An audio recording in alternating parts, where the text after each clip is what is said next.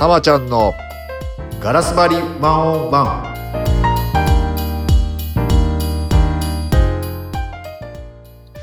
今どんな state ですか、えーこんにちは。エグゼクティブコーチ玉本です、えー今日はですねダンス第三者をつけよう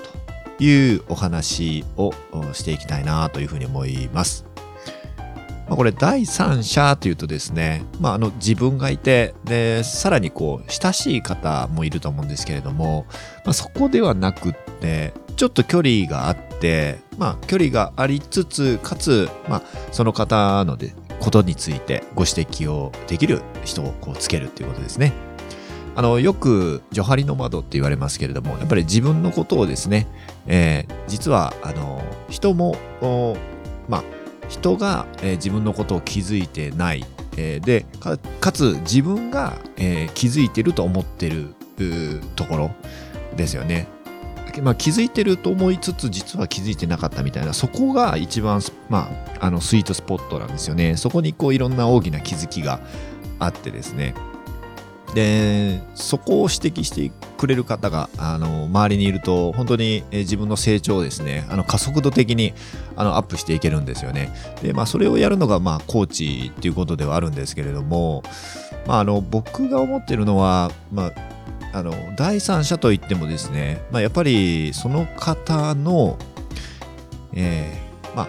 未来ですよねどどうしたいかっていうそれを一緒に作るところから、まあ、あの一緒に、えいてくれる第三者としていてくれるような人そういう人をつける必要があるかなというふうに思いますね。えーでないと、まあ、あの正直こう聞聞かなくてもいい第三者の意見っていうのもすごく世の中には溢れてまして、え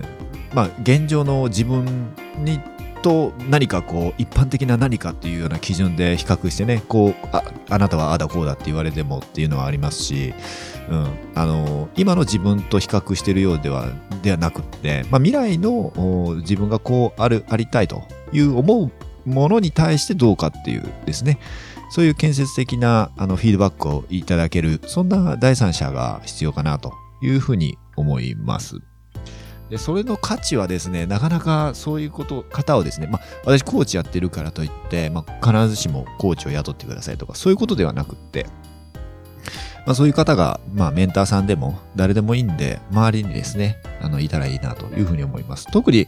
あのーまあ、自分が見えてないことを、えー見えてないと、えー気づいているかどうか。うん。あのこれはですね逆に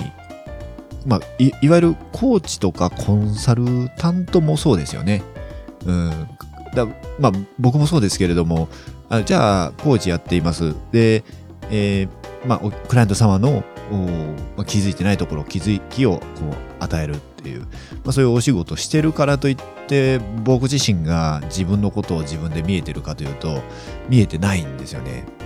なので、まあ、それを明確にむしろ分かってる人たちっていうのがやっぱりコーチかなと。なので、まあ、一番こう、えーコーチ、メンターとか、まあ、アドバイスをしていただけるような人を選ぶときに、あの、言ってみるといいといいと思います。ちなみに、あの、何々さんはコーチつけてるんですか？とか、誰かこう、メンターさんっているもんでなんですか？とか、聞いてみるといいかもしれないですね。で、その時に、あの、いるっていう人の方が信憑性がある。あの、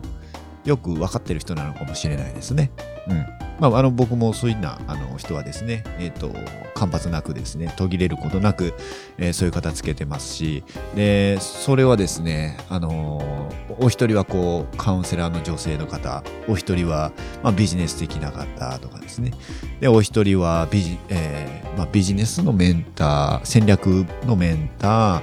えーお一人は、えーまあ、神道のですね、あの、まあ、私の師匠みたいな方も、えーいらっしゃって、まあ、大和魂というか、まあ、日本の DNA に気づかせてくれるような方であったりと